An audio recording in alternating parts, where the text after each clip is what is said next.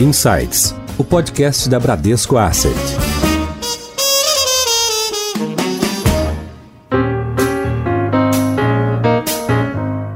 Olá, bem-vindos a mais um episódio do Insights, o seu podcast da Bradesco Asset. Hoje nós vamos conversar sobre os efeitos da pandemia no setor de hotelaria, que foi um dos mais afetados pelo confinamento e pelas restrições às viagens. Para falar sobre isso, nós trouxemos hoje o Patrick Mendes, que é CEO do grupo Accor de rede hoteleira para a América do Sul. Patrick, tudo bem?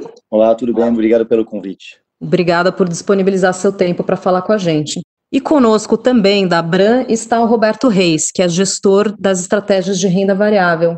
Reis, tudo bem? Tudo bem, Priscila. Patrick, antes da gente começar a falar sobre os impactos no, no, turismo e na hotelaria, eu queria que você contasse um pouco para os nossos ouvintes sobre o Grupo Accor, falando um pouco aí de grandes números, é, em quais países vocês estão presentes. Eu sei que é um grupo francês e vocês são o maior grupo de hotelaria na Europa e também é um grupo muito relevante no mundo. Você pode comentar um pouco sobre a presença de vocês no mundo e também especificamente no Brasil? Sim, com, com, muito prazer, sim. Eh, o, o, Grupo Accor é um grupo que tem mais ou menos 50 anos de existência e uh, que opera em todos os segmentos da hotelaria, o super econômica ao super luxo. Nós temos marcas como Ibis, Ibis Budget, uh, no segmento econômico que são bastante conhecidas, mas também uh, depois entrando no segmento mid-scale, Mercure, Novotel, Adagio, no segmento premium, que é um, um 5 estrelas, o 4 mais, temos Grand Mercure, temos Pullman, Movenpick, no luxo, no segmento do luxo, temos os Fairmont, Sofitel, Raffles, etc. São as marcas de luxo. E nos últimos eh, cinco, seis anos houve uma, uma mudança estratégica do grupo bastante eh, significativa, onde mudamos para de um, de um, grupo que era muito conhecido pelo segmento econômico e mid-scale, eu chamei de Novotel, Ibis, etc., para um segmento muito mais luxo e lifestyles, como Fairmont, como Sofitel, e em termos de presença geográfica, temos 5 mil hotéis em operação, pouco mais de 800 mil quartos em operação no mundo. Somos o primeiro operador mundial né, operando hotéis, administrando hotéis, e somos dentro do top 5 dos grandes grupos hoteleiros quando você soma franquia, management e todo tipo de contrato que existe. E operamos em 110 países. E no Brasil vocês estão presentes em, em principalmente nas, nas, capitais estaduais, tanto Nós na parte de, de luxo e também na hotelaria executiva, né?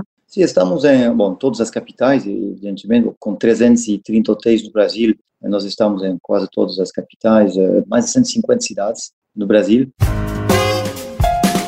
Em Foco.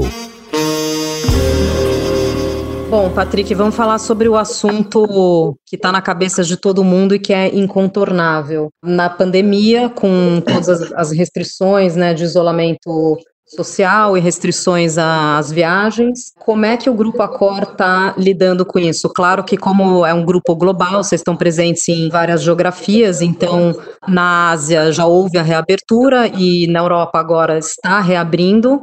O que, que a gente pode esperar? Você comentou uma data aqui, começo de setembro, mas o que, que a gente pode esperar aqui para os hotéis do grupo nesse processo de reabertura e, e quais os protocolos de segurança para isso? Bom, é uma, é uma pergunta, digamos, complexa e ao mesmo tempo que necessita alguma algumas informações diversas entre o que aconteceu no resto do mundo e o que aconteceu aqui. Resumindo rapidamente o time frame, o que aconteceu nos últimos quatro meses, que foi uh, três meses e meio, que foram uh, meses bem, bem complicados para a indústria hoteleira de maneira geral e, e o turismo de maneira geral. Bom, nós, como eu falei para você, operamos em 110 países, então nós vimos essa crise chegar já em fevereiro na China e em toda a Ásia Pacífica de maneira muito violenta e o que aconteceu uh, lá aconteceu da mesma maneira aqui. Nós acreditamos no início que talvez iria ser um pouco menos impactante, mas não foi.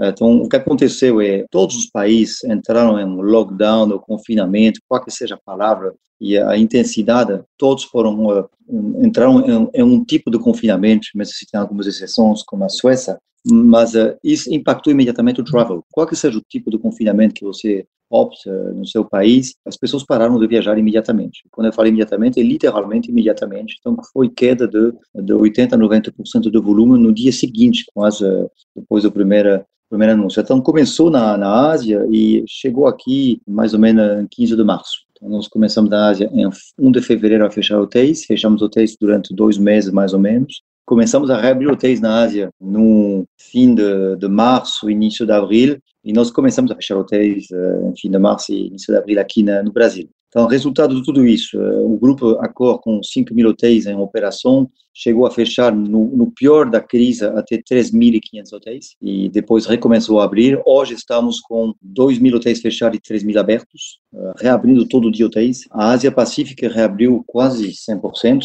na China nós reabrimos quase 100%, temos 400 hotéis lá, mas somos sócios do, do grupo Wazoo, que é um, grupo de hotéis uh, mais mid-scale e econômico. Nós temos 10% dessa companhia. Uh, são mais de 4 mil hotéis, reabriram quase 100% dos hotéis. Então, mesmo se tendo de novo uma segunda onda que está chegando em, em Beijing, em, em, Pequim, mesmo assim os hotéis estão abertos. Uh, Austrália, Nova Zelândia, tudo reaberto. E na Europa já começou a reabrir a semana passada, vários países. Estamos com uh, hotéis, uh, digamos, 60% dos hotéis abertos. Estados Europa Unidos. agora está permitindo viagem dentro da zona de Schengen, né? Dentro de outros países europeus, se não me engano, exceto Portugal, mas ainda não, não recebe viajantes de fora da Europa, né?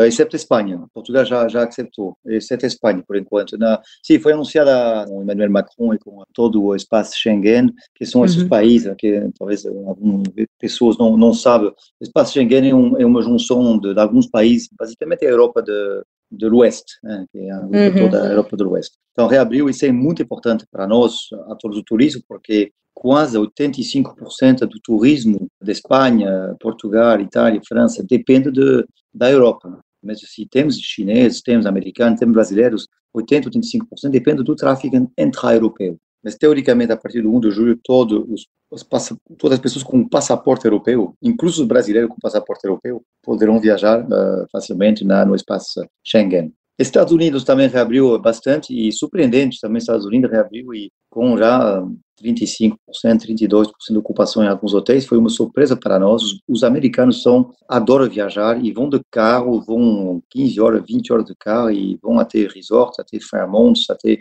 uh, Sofitel, Novo Hotel. Então é surpreendente para nós. E agora, aqui na América do Sul, nós temos vários países ainda fechados, Colômbia, Chile, Peru, Argentina, muito fechado ainda. E o Brasil que começou a reabrir. A... Primeiro, nós tivemos alguns hotéis que não fecharam. É importante, dos 400 hotéis que nós temos na América do Sul, 100 hotéis ficaram abertos, ou porque tem um, uh, residentes dentro do hotel, porque eram flats ou, ou uh, quase flats, ou porque tinha uma ocupação mínima de 15, 20% que justificava uh, a abertura. Nós, em muitas zonas, não tivemos a obrigação de fechar. Patrick, como é que é a expectativa, ou como é que é a curva, pelo que vocês viram em outros países, do hóspede começar a voltar aqui no Brasil? O que, que vocês estão imaginando e prevendo que isso vai acontecer aqui? Primeiro, como eu estava dizendo, nós não tivemos a obrigação de fechar hotéis em, em vários estados, né? não foi uma obrigação. Nós fechamos muitos hotéis por razões econômicas, que quando você não tem um mínimo de 15 a 20% de ocupação, não justifica. E em alguns casos, os hotéis foram usados como uh,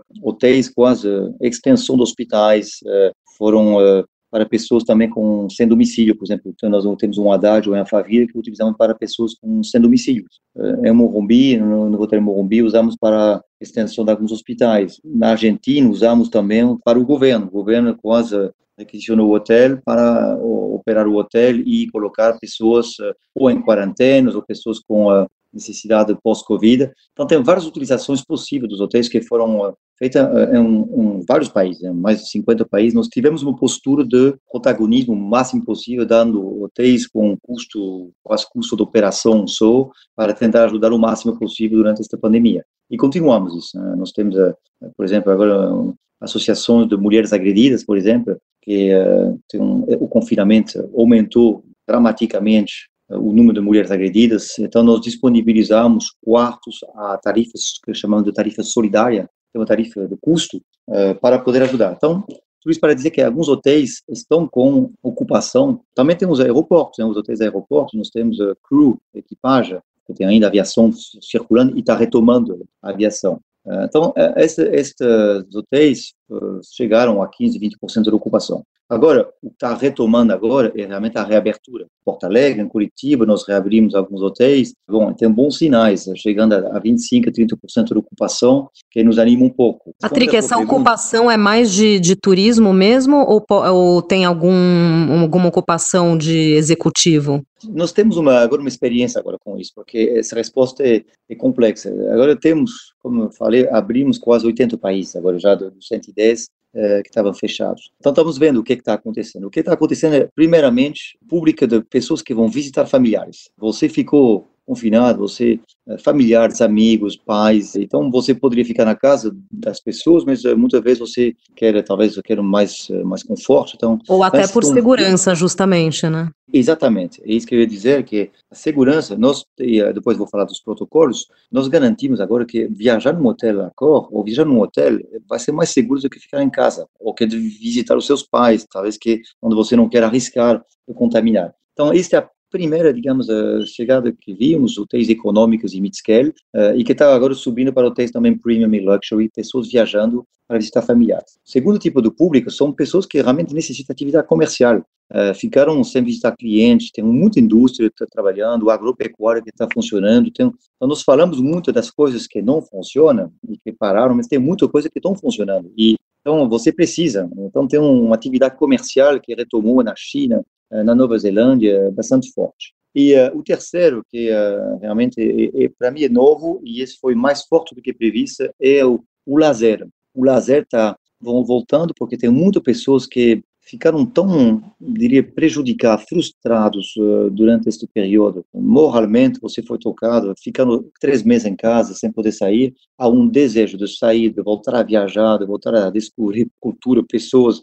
muito fortes. E uh, então, nós estamos vendo um turismo doméstico, 100% doméstico, porque as viagens são quase proibidas, inicialmente de carro, em todos os países que nós reabrimos, pessoas que vão viajar, até falei dos Estados Unidos, 15, 20 horas mas que uh, vão com família e que se deslocam e querem uh, aproveitar um hotel uh, para realmente sair desse confinamento. Então, isso é o que eu estou vendo como uma primeira tendência que está pipocando, como vocês dizem, ou que está chegando agora no Brasil. E nós temos no Brasil, dos 100 milhões de turistas do ano passado, foram 94 milhões de brasileiros. Temos que pensar, nós temos um, um país a 90, mais de 90% dependente do brasileiro. Então, uh, acho que isso pode ser talvez uma, uma saída surpreendente, como está acontecendo na China, essa saída de uh, realmente uh, doméstico. Então, a gente vai ver o brasileiro priorizando destinos dentro do Brasil. Se você tem, como eu falei, dos 100 milhões, então 6 milhões de turistas estrangeiros, que é muito pouco, nós temos muito poucos estrangeiros viajando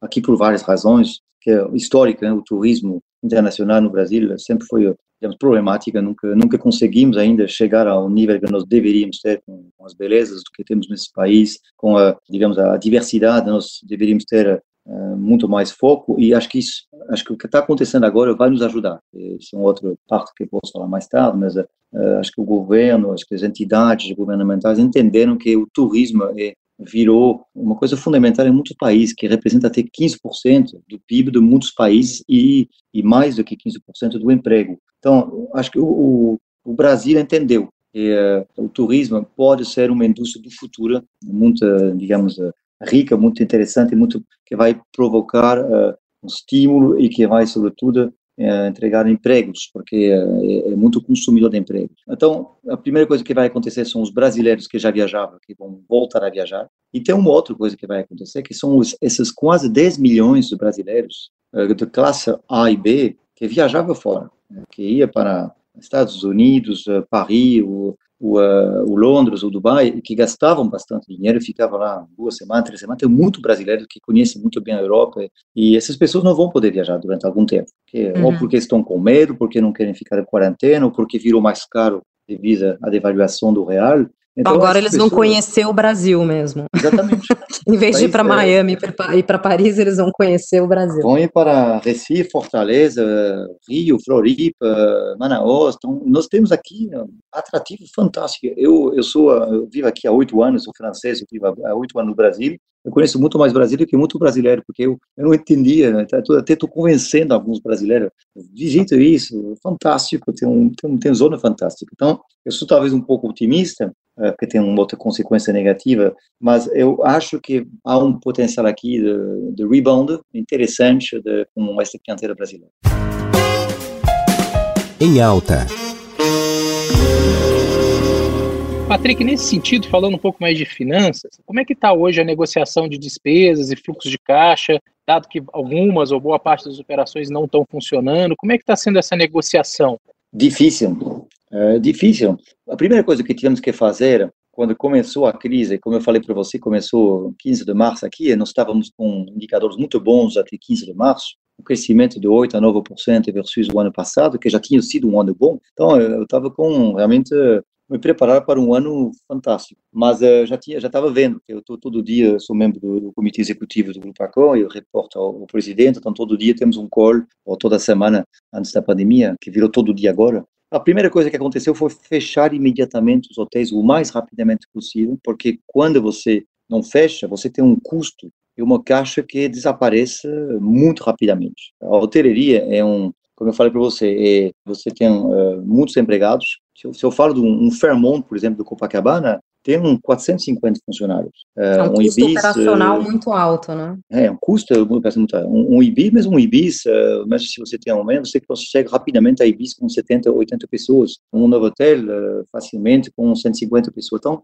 um custo operacional muito alto. E quando você tem uma queda de, de, de receita, você não pode revender um quarto no dia seguinte. O quarto não vendido está perdido. Então, a queda do, do volume do negócio foi brutal. 85% a 90% de queda em, toda a indústria hoteleira do Brasil. Até foi pior do que em muitos países, porque houve um, um susto muito grande dos brasileiros que imediatamente ficaram uh, muito preocupados uh, e, uh, com a situação médica do país, a situação sanitária do país, que preocupou. Então, muitos donos do sul do país, por exemplo, ficou quase parado no, no, no, dia seguinte do primeiro morte. Então, nós imediatamente tivemos que fechar hotéis e tentar negociar, explicar ao governo o que tinha, o que tinha acontecido. Primeira coisa que nos ajudou bastante e foi multissectorial foi esta, esta medida provisória 936, você entra em técnico, que é uma medida que nos permitiu suspender contratos ou redução do jornada de trabalho. Isso nos ajudou a controlar a caixa. E agora estamos nesta fase agora quase validada de extensão desta medida que é fundamental, porque dois meses não era suficiente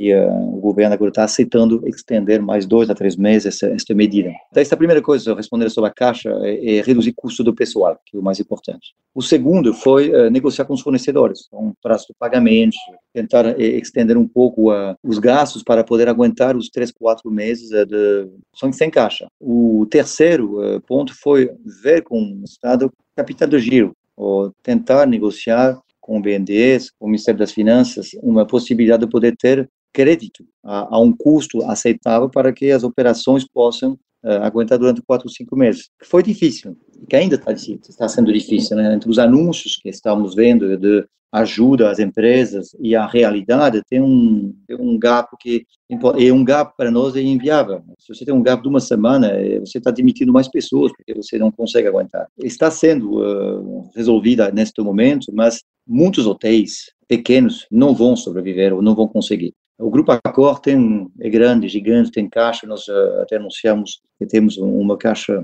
de quase três anos e meio, quatro anos de funcionamento. Nós podemos aguentar três anos, três anos e meio, porque temos, uh, vendemos ativos no passado então, e sempre gerenciamos o grupo com, com caixa. Mas tem grupos pequenos que não vão conseguir. Então, esse é um problema sério que necessita ajuda do governo, que estamos conseguindo, porque uh, durante quatro, cinco meses, que vai ser o tempo da retoma da atividade, vai ter uh, fato de liquidez nessas operações. Patrick, você comentou sobre o uso de alguns quartos, tanto para apoio a, a, hospitais e também a mulheres é, vítimas de violência doméstica, que realmente é uma contribuição social importantíssima que o Grupo Acor está fazendo. Tem outros usos que você imagina para os quartos, vamos dizer, nesse cenário que a gente está todo mundo fazendo home office, de repente você está em outra cidade, que você está, como você comentou, né, muitas pessoas visitando familiares, mas ainda uh, tendo que trabalhar dentro do teletrabalho.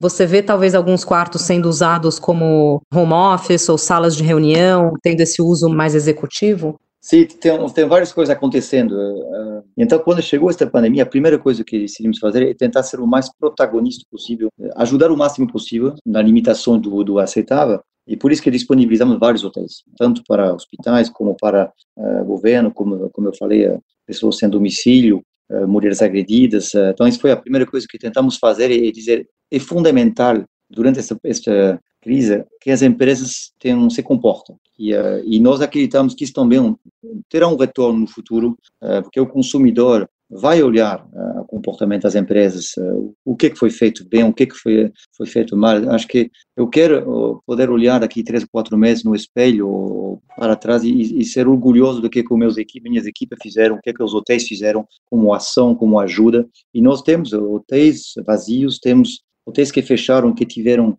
vários quilos de comida, toneladas de comida que nós disponibilizamos, eh, distribuímos a, em comunidade. Várias ações foram feitas uh, em termos de solidariedade para tentar contribuir. Não esqueça que 99% quase dos nossos funcionários são brasileiros. Nós trabalhamos, quando abrimos um IBIS em, em Porto Atlântico, ou em Piracicaba, ou em, ou em Chapecó, uh, trabalhamos com a comunidade local, com as pessoas locais, e, e treinamos as pessoas. Então, é fundamental, foi fundamental este, este papel de protagonismo solidário uh, o máximo possível durante esta pandemia. Continua mesmo. Depois, uh, agora estamos na reabertura, voltando a, a trazer rentabilidade, retorno ao investimento, porque temos investidores que acreditam na hotelaria que estão agora sendo impactados.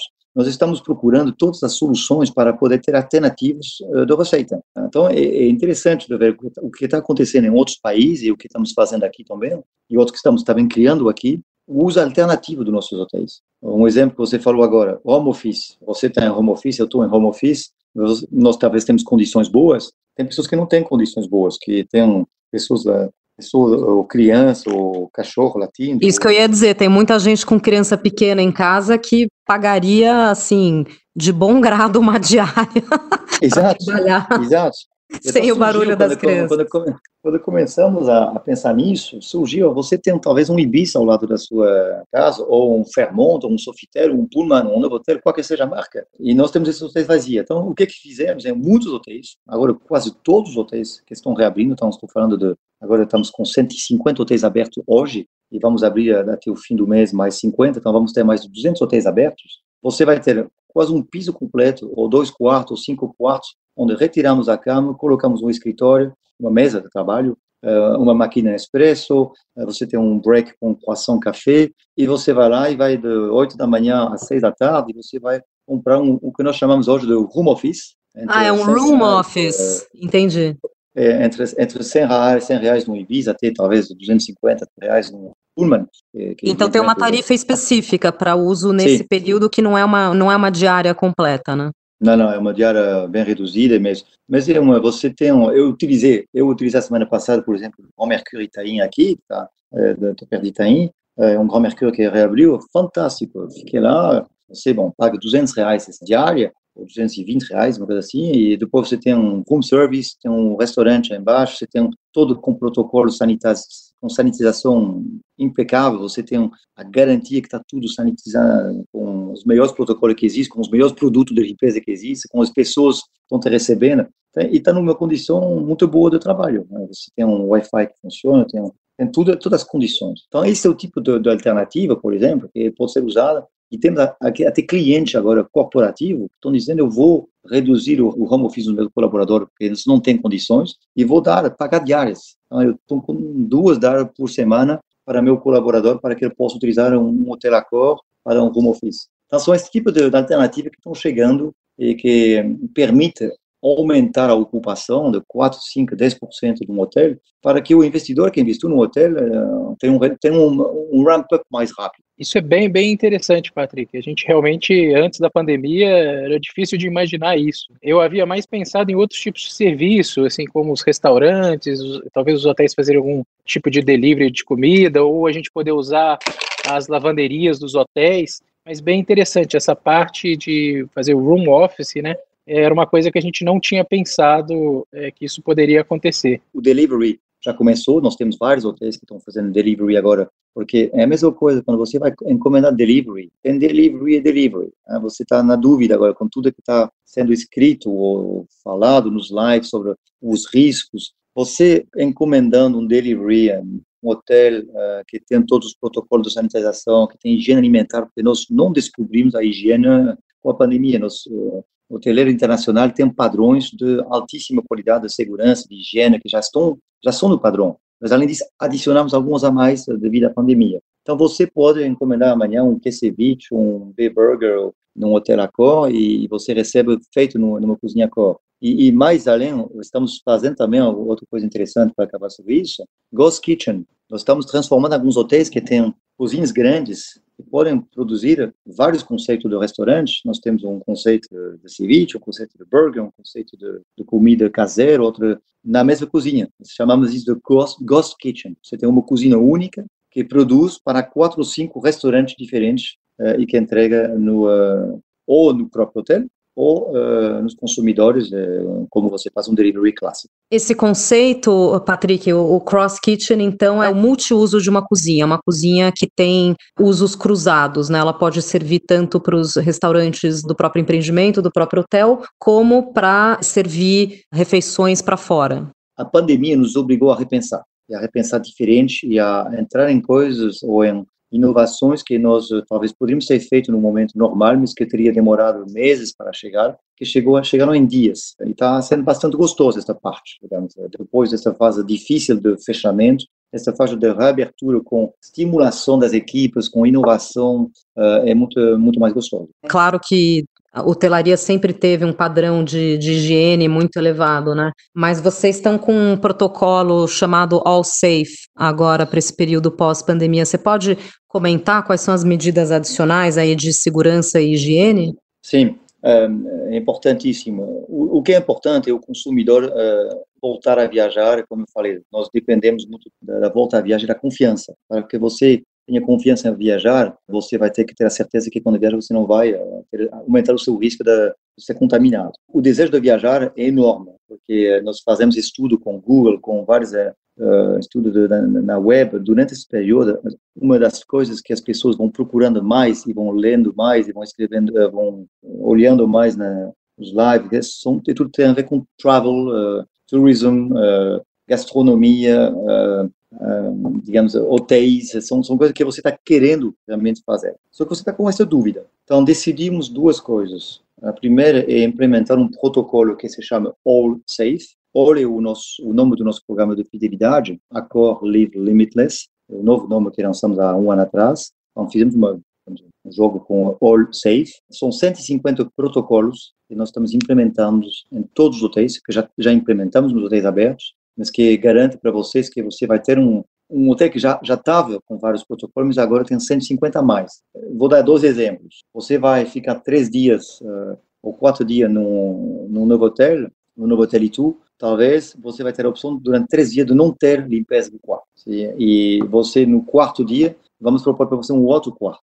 E deixamos o quarto que você utilizou 24 horas, 40 horas, horas sem intervenções, e só depois iremos limpar com uma limpeza muito mais pesada. Então, é o tipo de exemplo para limitar a interação entre o colaborador e cliente. Até para proteger o, o, colaborador, né? O trabalhor ali dois. da limpeza. É, uma proteção para os dois. O colaborador e o cliente, que fica mais tranquilo se ele sabe que ninguém entrou no quarto. Então, mas é um ponto importante que você, você listou agora, o colaborador. Eu acho que comuniquei várias vezes em vários lives. Se eu garanto que o meu colaborador que fica 8 horas, 9 horas no hotel eh, não tem contaminação, o cliente pode vir tranquilamente, tranquilamente que é o primeiro que, que quer proteger é o, colaborador, porque é ele que tem que trabalhar. Que... Então, isso é uma segurança para o consumidor muito grande. Se nós estamos colocando protocolos muito rígidos para os colaboradores, e garante que quando o consumidor vai vir, vai ter zero risco, vai ter muito risco muito minimizado, porque até o colaborador está ficando lá oito horas trabalhando nesse, nesse ambiente. Então, então é, limpeza do, do elevador cada 10 minutos, botão do elevador, é, protocolo de check-in, com check-in online ou com totem de check-in, distanciamento de um metro e meio sistemático, buffets dos restaurantes, onde você não pode se servir no buffet, você vai se levantar, mas é um garçom que vai servir uh, o seu prato. Então, tem vários protocolos assim que, que foram listados num livro que foi, que foi enviado a todos os hotéis. Temos live training uh, e digital training uh, todo dia com os colaboradores para garantir que esse All Safe uh, está sendo implementado. E depois disso, para dar ainda mais uma segurança para o consumidor, decidimos uh, assinar um contrato com o Bureau Veritas, que é um, uma empresa de certificação uh, muito conhecida, mundial, mas assim, de origem francesa, que uh, valida e audita uh, a implementação. Então, você vai ter um hotel... Como se fosse um ISO, né? Uma certificação... É, é isso, é quase ISO. Uhum. Então, você vai entrar, vai ver o logo AllSafe, um logo Bureau Veritas, que foi verificado e você está tranquilo. Então, realmente é isso, a mensagem é viajar num hotel amanhã vai ser até demais, diria quase, porque é, é, é muito protocolos e, estamos vendo já alguns países, como a França, como a, a, onde que eu vi isso? Na Austrália, onde finalmente o cliente quer que nós reduzimos um pouco, porque finalmente está ficando demais, porque é tanto preocupado com isso, o cliente quer que nós confiamos um pouco em sua capacidade de ele próprio ser, ser no bom senso, né, do próprio hóspede de, de se proteger também, né, de tomar os cuidados necessários. E, e não é só a cor, eu, eu não quero ser aqui eh, aqui sou a cor e arrogante na nossa postura. Nós compartilhamos o que nós fizemos, uh, o nosso protocolo com toda a indústria. Uh, os outros atores também fizeram. Foi um trabalho em conjunto, temos todos o interesse para que, se amanhã eu tenho uma pousada, um pequeno hotel, tem um problema de, de contaminação, toda a indústria vai ser impactada. Então, eu sou membro do, do, da BH e do FOB, que são as duas associações, digamos, mais importantes na, na área do turismo e da hotelaria aqui no, no Brasil. Eu prefiro realmente compartilhar, uh, mostrar, e, e, você implementa, não tem problema de copiar os protocolos, não é uma coisa que pertence à COR, que pertence a outro grupo. Temos todo o interesse em que toda a indústria hoteleira, turismo, aviação, ônibus, uh, uh, aeroportos, todo volta a implementar protocolo e está sendo feito. Um trabalho fantástico de todos os atores para que realmente o consumidor vira, vira tranquilizado. Patrick, pegando o gancho com a sua resposta sobre o que, que a gente foi obrigado a repensar na pandemia, né, as oportunidades, é, minha pergunta vai com relação aos investimentos do grupo, se vocês também foram obrigados a repensar, é, como que vocês estão vendo isso, as oportunidades que vão acontecer, enfim, era mais um pouco sobre essa questão de investimentos futuros que o grupo vem a fazer, ou continua, ou, ou suspende um pouco, queria te escutar sobre isso. Primeiro, a indústria hoteleira, ou a hoteleria não é um investimento curto prazo. Né? Você não investe em um hotel para dois, três anos, você investe para 30 anos, 40 anos, então é um investimento longo prazo.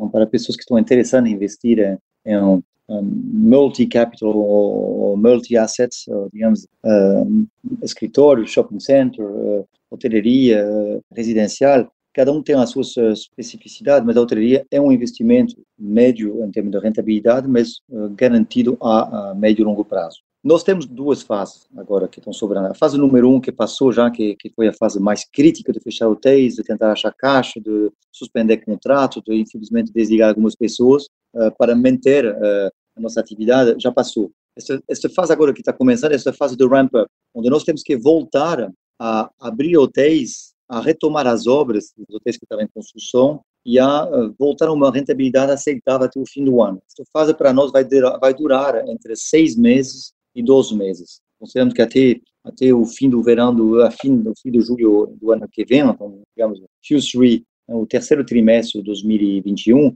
vai demorar para voltar a uma fase aceitável, onde você tem uma ocupação que permite retomar uma atividade boa e uma rentabilidade boa. E depois dessa fase, vai voltar. E, e uh, nós sabemos que a indústria hoteleira, o turismo de maneira geral, é uma indústria que vai voltar com força, porque o desejo humano, do ser humano de viajar, de, de compartilhar, de visitar a família, de, é, é enorme. E até, aliás, aumentou durante esta fase. Muita gente, e nós estamos fazendo muito survey, muito inquérito sobre uh, consumidores que estão em casa, muita gente estão se arrependendo, frustrado de não ter visitado talvez tal amiga há tanto tempo, de não ter visitado tal país ou tal zona no, no passado. Então, acho que há um efeito elástico que vai voltar. Né? Tem muita gente que não viajava, talvez colocar dinheiro em outro lugar, que vai voltar a viajar, porque essa frustração de três meses fechados foi brutal. E temos uma população também jovem, de, diria de 20 a 30 anos. Nós fizemos alguns alguns lives, zooms. Eu tenho, filhos de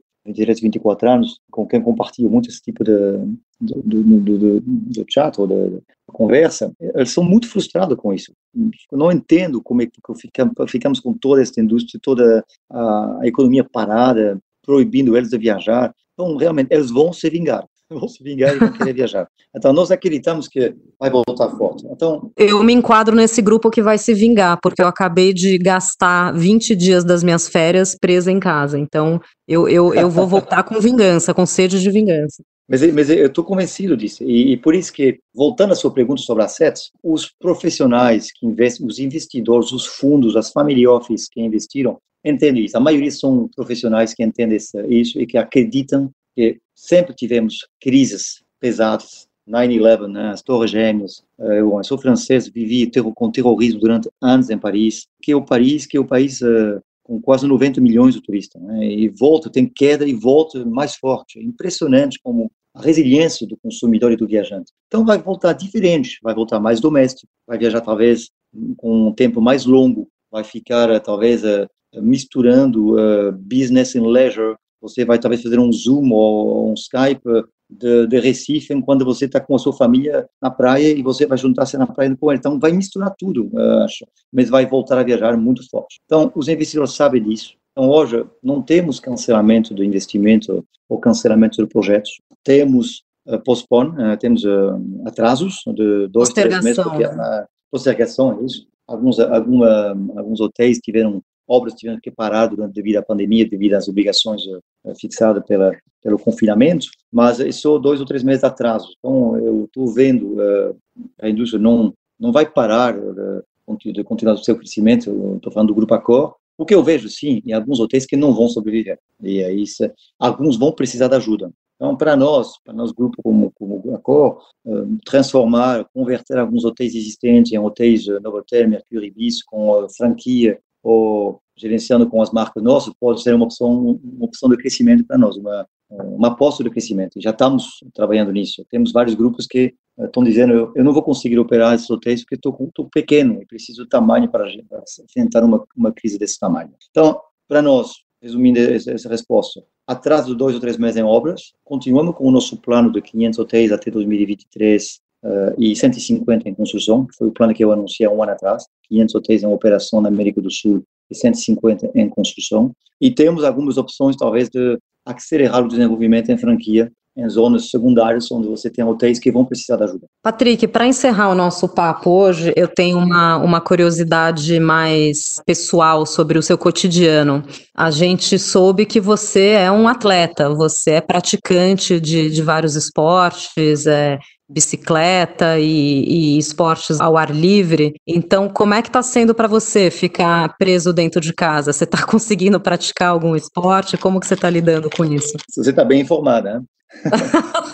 eu não eu posso viver sem eu não posso viver sem esporte e sem atividade então é para mim faz parte do meu equilíbrio. Mas não para mim o confinamento foi uh, bom eu sou privilegiado era agradável então não vou me queixar realmente quando eu vejo a situação de algumas pessoas uh, temos que ser realmente muito uh, cautelosos sobre isso. Mas não eu tenho três filhos e consegui trazer dois filhos aqui em São Paulo o meu terceiro está em Montreal então foi foi incrível de ficar três meses dormindo na mesma cama, ficando com meus filhos, que nunca aconteceu na minha vida. Eu sou, uma, sempre tive uma carreira internacional, então viajava 250 dias por ano, em média, entre 230 e 250 dias por ano. Então, surpreendente. E ao mesmo tempo, nunca fui tanto em forma, porque quando você dorme bem, você, você não viaja, você não tem jet lag.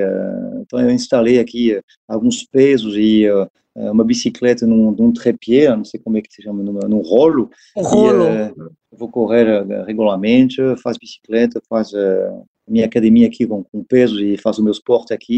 E eu estou em forma, estou em forma e ready to start, com muita energia. Acho que a minha equipe também. Então, ano que vem você está pronto para o Tour de France? já fiz algumas, uh, alguma, algumas etapas do tour, fazia, fiz várias, porque eu adoro bicicleta. Então, sim, sim, estou disposto. E acho que é bom, foi fundamental guardar o contato com a equipe. Eu, eu tenho um, um comitê uh, cada dois dias com meu, meus direct reports. Eu faço live com franqueados, com proprietários com, e com colaboradores regularmente para manter esta energia, porque é, é, difícil para algumas pessoas manter a energia, mas uh, bom, nós reinventamos leitura, lives, uh, família, esporte, alimentação saudável e preparar a retoma. É isso é o que eu estou fazendo nesse momento. Muito bom. Bom a gente encerrar com essa mensagem de otimismo. O turismo vai voltar, as pessoas vão, vão voltar a viajar, então é, é importante a gente manter isso em mente. Legal. Nós conversamos hoje com Patrick Mendes, CEO do Grupo Accor para América do Sul. Patrick, muito obrigado pela sua participação. Foi um prazer, obrigado e é um prazer compartilhar com vocês e estou à disposição. Agradeço também o Roberto Reis, nosso gestor de renda variável. Obrigada, Reis. Muito obrigado. Fiquem ligados, toda semana tem episódio novo do Insights. Até a próxima.